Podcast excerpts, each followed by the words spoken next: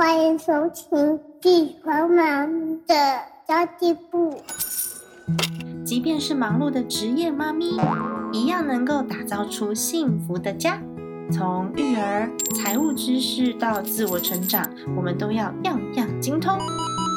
我是精算妈咪 Sandy Two，我会在这里透过自己自身经验的分享，以及访谈各个领域的专家达人，让你跟我一起打造属于我们自己的理想生活。Hello，大家好，我是陪你精算生活、创造理想人生的 Sandy Two。你喜欢麻烦别人吗？或是说你喜欢被人家麻烦吗？其实呢，人与人之间呢，通常呢有这样子的互动，才会让感情越来越深哦。今天我们要探讨的主题呢，就是麻烦这件事情。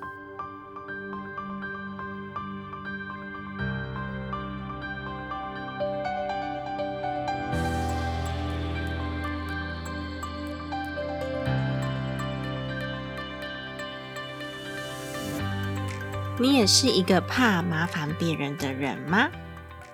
但其实呢，真正好的人际关系就是你麻烦我，我麻烦你，我们互相麻烦而来的。不知道大家会觉得说，哎，我一个人好像这样子也蛮好的，凭自己的力量没有解决不了的问题，这是真的吗？就现实面来讲啊。一个人能够做的事情真的很有限。这个世界上大部分的事情，我们都需要依靠别人彼此帮忙。所以，其实人与人的关系呀，就是掺杂着你麻烦我，我麻烦你，然后彼此呢越来越不怕麻烦的时候，感情就变得很好了耶。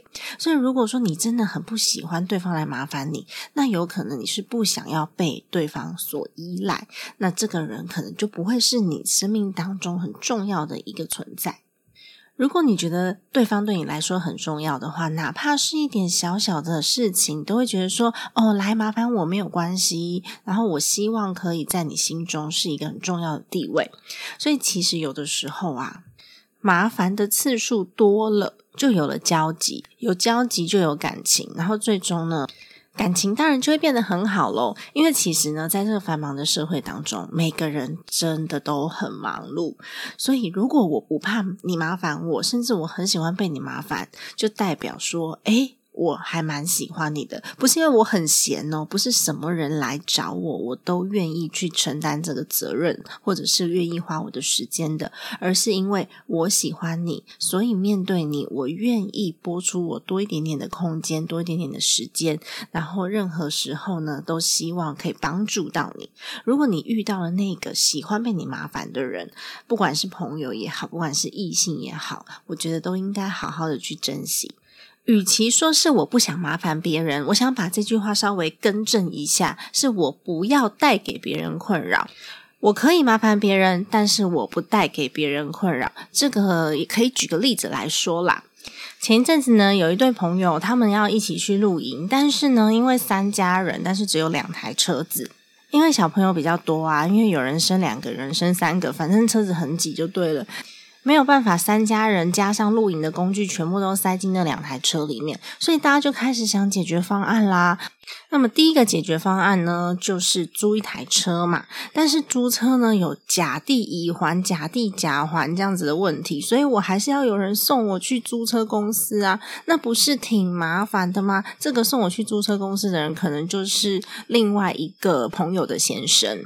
这时候呢，没有车的那一家人的太太就说：“啊，那你还要你先生去送我，这样会不会太麻烦？不要不要啦！”所以呢，先生送去租车公司去拿车取车这件事情就嗯不行，对不对？那想第二个解决方式喽。第二个解决方式，不然你们坐呃坐高铁或是坐台铁来好了，然后我们再下山去接你们啊！不要啦，你们还要下山来接我们，那太麻烦你们了。接二连三的，大家都想了五六种方法，然后都被回绝。回绝的原因都是因为我不想麻烦你们呐，我们可以自己解决就自己解决。但是呢，这件事情是自己无法解决的，因为我们就是没有办法背着这么多的工具爬上山，对吧？因此呢，不想麻烦别人这件事情呢，就给所有的人带来了困扰。因为你们不想要麻烦我们，所以呢，你们就上不了山。那我们也不可能就是自己很愉快的玩啊，然后把你们丢在山下。所以这件事情想不出解决方案，而且你不愿意接受帮忙，这件事情就造成了三家人的困扰。所以其实啊，麻烦的程度是有分的，是被容许的，而且这件事情是经常发生的。有时候呢，我们是很乐意被大家麻烦，而且。嗯，我们在帮助别人的时候，心里面是开心的。但是有人就会很主观的想说：“哎，我会不会给对方添麻烦呢？我不要麻烦对方。”但其实有的时候啊，我们的麻烦会给对方带来幸福感呢。我不知道你有没有这样子的感觉，就是当你帮助对方完成一件事情的时候，或者有的时候呢，你看到对方因为你而获得什么，获得幸福，或者是获得他想要的东西，这时候。其实我们自己的内心是很有成就感，而且很满足的哦。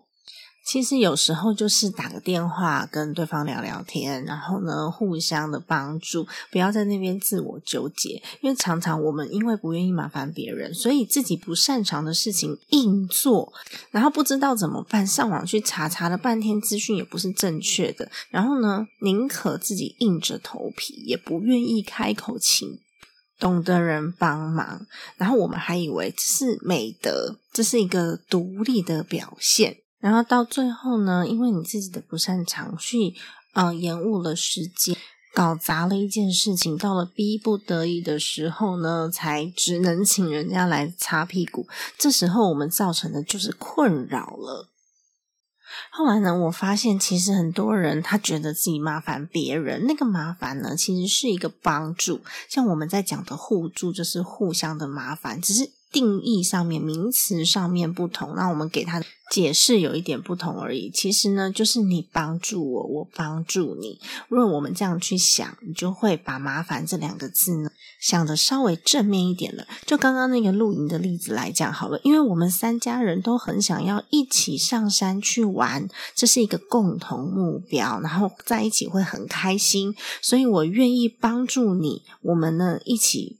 花一点点时间，我到山下来载你，或者是我载你去租车的地方，然后我们一起完成上山去露营这件事情，然后大家都可以玩得很开心。其实它就是一个帮忙，它不是一个麻烦。麻烦呢是怎么讲？麻烦是我觉得我很困扰，我不想要你这样子一直缠着我，这个叫做麻烦。但是是我主动想要帮助你，而且我们是互助关系，是朋友关系。帮助了你，我会很快乐的。这种呢就不叫麻烦，他这种的麻烦就是哎，麻烦你了，他就是一个口头禅，他不是真正的麻烦。真正的麻烦是造成困扰的那种。那有一种人怕麻烦别人，是怕害怕被拒绝，或是呢怕被对方觉得哎，是不是因为我没有用，我不会，所以我才需要去麻烦别人？这就是自尊的问题了。所以，我们自己在请人帮忙的时候，有时候要拿捏一下彼此的关系，还有分寸。就像刚刚讲的这个小忙，是我顺手就可以完成的，也许呢会花一点时间，但是其实没有关系。不会影响到重大的决策，或是影响到对方的生活的。例如说呢，如果我不够高，我转身去麻烦一个高个子帮我拿东西，这种麻烦是可以的。或是呢，请朋友顺手来帮我买个饮料，这是我们两个之间的关系是好的，也是可以的。但如果说是一个你的客户的话，那关系还不到那，就尽量不要。但有人麻烦别人是觉得理所当然的，我跟你感情好，你就应该要帮忙我。所以我如果跟男朋友吵架了，我要离家出走，我不要跟他住在一起了，我跑到你家去住个一个月、两个月，然后每天哭哭啼啼在那边抱怨男朋友，这种真的就是非常的困扰。我以前在美国的时候，有一个朋友在我家里面住了一个多月，那是因为他的签证已经要过期了，然后他的。银行账户也关了，然后呢，他的车子也卖掉了，准备要回台湾。这时候呢，哦。天呐，他们家被闯空门遭小偷，所以他逼不得已，就是身上的东西全部都没有了。他就先提早把这个房子还给房东，然后让这个房东可以出租给别人，他没有地方住。那时候呢，在签证到期的这段时间，他还有一些未处理完的事情，所以他就在我家住了一个月。这个时候我不会觉得麻烦哦，我会觉得我在帮助这个人，我是非常非常有成就感的，而且我觉得我自己好爱心哦。所以有的时候呢，我们还是要去分辨什么事情可以麻烦别人，什么事情不能，以及要如何的正确麻烦别人。不要造成别人的困扰。如果我们适度的麻烦别人，我们就有可能呢，把弱的连接变得关系越来越好。其实当中还有一个很关键点，是不是你觉得理所当然？如果我们是抱着理所当然的心态去麻烦对方的话，当然会很不舒服。那如果说我们是抱着感恩的心去麻烦对方的话，其实对方是非常乐意，他会感觉得到的。所以我们要明确的知道界限在哪里，不要让人为难嘛。那你可以麻烦谁？其实我们有的时候呢。经由人际互动，其实我们自己会知道的，对吧？所以你要拿捏的是我跟这个人之间的关系，然后我们的关系可以到达什么样子的范围，不会让人觉得很为难。所以有时候同一件事情啊，可能 A 来麻烦我，我会觉得说，哎，不会啊，我觉得这样很好啊。或者是一个不认识的 B 来麻烦我同一件事情，他讲的好像很理所当然一样，我就会觉得为什么我要帮你？这就是人与人之间相处的奥妙嘛。但是我们还有一点要注意的，就是如果你麻烦别人的话，你一定要记得，我们一定是互相的，我们一定要回馈。这时候呢，关系就会越来越好。千万不要落入算计当中。所以，我们跟人之间的关系不是算计，而是我们互相方便对方。所以，通常我会去麻烦的人，是我真的很放心的人，然后我呃会很依赖他的人，我才会去麻烦他。就像另外一半一样啊，如果你觉得另外一半他会对你很包容，然后他能够被你依赖的时候，这时候我们就会开口去索取帮助嘛，或者是索爱啊这种。每次获得的回馈如果都很温暖，关系就会越来越好。但是相反的，即便呢是另外一半好了，我每次想要请他帮个忙，他都啰啰嗦嗦的问题一大堆，然后呢，有的时候呢又会觉得哇我很烦，这样我就不会再开口要他帮忙了，我宁可去找别人。那这个时候呢，关系就会出现裂痕了。所以其实呢，互相帮忙也是互相依赖跟信任的一种。当我不再相信你的时候呢，我也不会再开口，请你协助我，或是请你帮忙，我也不会再希望麻烦你了。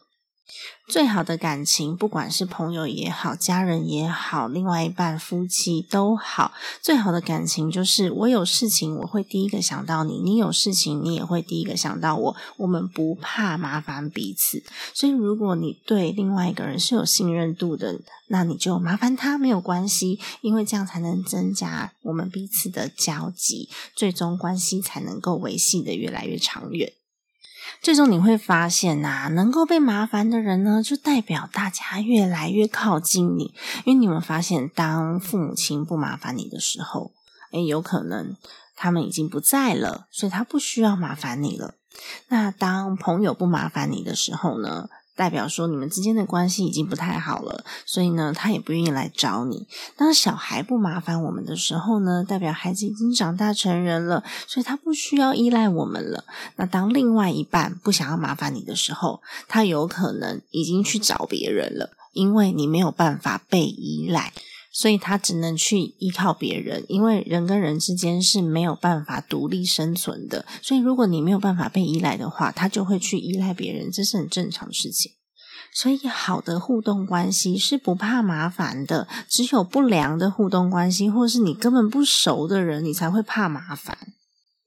所以我觉得有几点大家可以想一想哦，就是，嗯，我觉得不要把麻烦别人当成理所当然。所以每一次你得到了帮助之后呢，我们都要看看时机，适时的去回馈给对方，然后不要在人家心情不好的时候麻烦别人，不管关系再好都一样，因为那会变成困扰。所以呢，不要在人家心情不好的时候去麻烦别人。心情不好的时候呢。再小的事情都会造成困扰，所以要看脸色哦。那如果说有一些事情是我可以用钱解决的，诶那其实就是小事，可以用钱解决，而且不是什么大钱的，就是小事。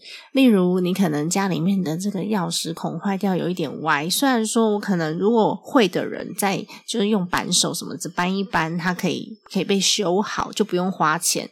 但是呢，它必须要开车。开个三十四十分钟才能到你家，然后帮你修那个锁。这时候呢，就不要为了省钱而去麻烦别人。除非呢，你要修的这个东西它是很巨额的，是具有价值的，这样对方被你麻烦的时候，他觉得心里舒服一点。那如果你只是省个几百块，然后要他来帮你，这样其实对方也会觉得有一点尴尬。所以其实我们在衡量这个拿捏的用度上面呢，要非常的小心，然后一定要衡量彼此的交情。其实我对麻烦的定义还蛮简单的啦，就是我跟这个人的人际关系好不好？好，如果我们的关系越深，我越不怕他麻烦我。那如果我跟他的关系是很浅的，然后他又要叫我做很多事情，这时候我就会很为难，我就会有点不开心。因为其实关系跟感情还没有到那个程度嘛。还有就是啊，我不知道大家有没有遇到过那种，就是常常会赖问你一些问题的人，然后他的问题你你就会想说，哎，这不是 Google 就知道吗？你干嘛要特别来问我？然后我就会想说，哦，好哦，那我 Google 一下。其实我 Google 跟你 Google 是一样的事情，那你为什么要叫我 Google 要给你答案？所以其实像这种问题的话呢，去找别人求助，其实就是耽误了别人的时间。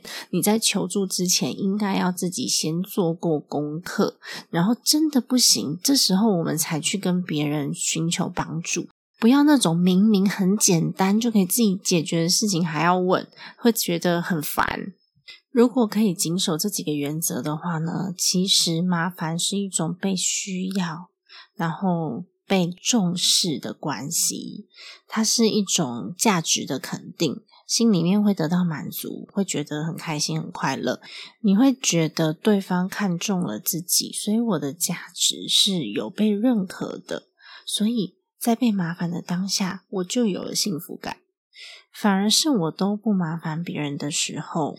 对方可能会觉得，因为我自己不重要啊，你不需要我的帮忙啊，反而会觉得自尊心受到伤害。你是不是觉得我能力不够，所以我没有办法帮助你，所以你不愿意把你的问题告诉我，你都告诉别人，你都不来麻烦我。这时候呢，反而心里面会有一点不平。当我们都不再想麻烦对方的时候，这时候呢，我们已经没有亲密关系了。所以，我不想要把我的困扰告诉你，我不想要把我的问题跟你分享，因为我知道你没有办法帮我解决。这时候，我们就不再有信任了。没关系，我可以自己来，不用麻烦你。其实，这是一句很伤人的话，因为这代表着我不再需要你了。所以呢，总结一下今天的结论呐，我们只要能够好好的把持我们的原则，然后衡量我们与人之间的关系的深浅，遇到困难的时候都是可以求助于人的。因为很多人是为了怕麻烦，什么事情都自己解决，所以跟人就失去了互动。那有的时候还会把问题变得更复杂了。但是呢，其实互相帮忙是可以创造人与人之间的一些紧密关系的。如果我们总是很独立，我们总是不需要别人的话，那别人也不见得会来靠近我们。因此呢，麻烦别人可以拉近距离，而且还可以帮助别人创造幸福感哦。如果你的另外一半告诉你说：“哦，不要麻烦你了，我自己来就好了。”或者是他什么事情都跟别人吐苦水，然后不来告诉你，这时候代表你们的信任关系已经瓦解，他不再依赖你了，因为他不觉得你有办法安抚他的情绪，或者是他不见得可以从你这边得到好的回馈或是答案的时候呢，我就不会想说再继续麻烦你了，因为得到的反应。不是好的，这在亲密关系当中呢，不被麻烦不是件好事情哦。所以，我们应该都要用自己的长处去帮助别人，然后运用别人的长处来帮助我们自己。然后，我们一来一往，一来一往，让对方呢有表现的机会，其实呢，它就是一个很好的互动了。不要因为不好意思麻烦别人，就自己硬着头皮硬做，然后累得要死，才在那边想说：“哎，为什么我这么孤单，都没有人要帮助我？”那是因为我们从来没有向外索取，我们没有去维护好自己的关系。我相信，当有人需要你的时候，你也是很开心的，对吧？所以其实呢，我也是一个不怕别人麻烦我的人，但是我最讨厌的一种人，就是他麻烦了我，却觉得是理所当然的付出。像这种呢，我就会直球的回应，然后直接拒绝，因为。老娘不是因为时间很多，也不是因为资源很多，也不是因为钱很多，是因为我觉得你值得。提醒大家，精算妈咪的家庭理财入门课程在十月十号的半夜十一点五十九分之后呢，就会恢复原价了。也就是说，十月十一号你就会看到这个价格已经不再是现在这个价钱了。主要的原因是因为我们。之后，在我的新书出版之后啦，现在已经在印刷，在印刷了。在我的新书出版之后呢，会有其他的通路来合作，那我们必须要把通路的利润空间给留下来，所以呢，就会有一次的价格的调整。然后希望大家呢，也可以在十月十号之前，如果你真的很有意愿，好好的了解基础理财，整顿一下自己的财务状况的话，都欢迎你上网去参考喽。好的，家庭理财就是为了让生活无余。分享这期节目，让更多的朋友透过空中打造属于我们幸福的家。我们下期再见，拜拜。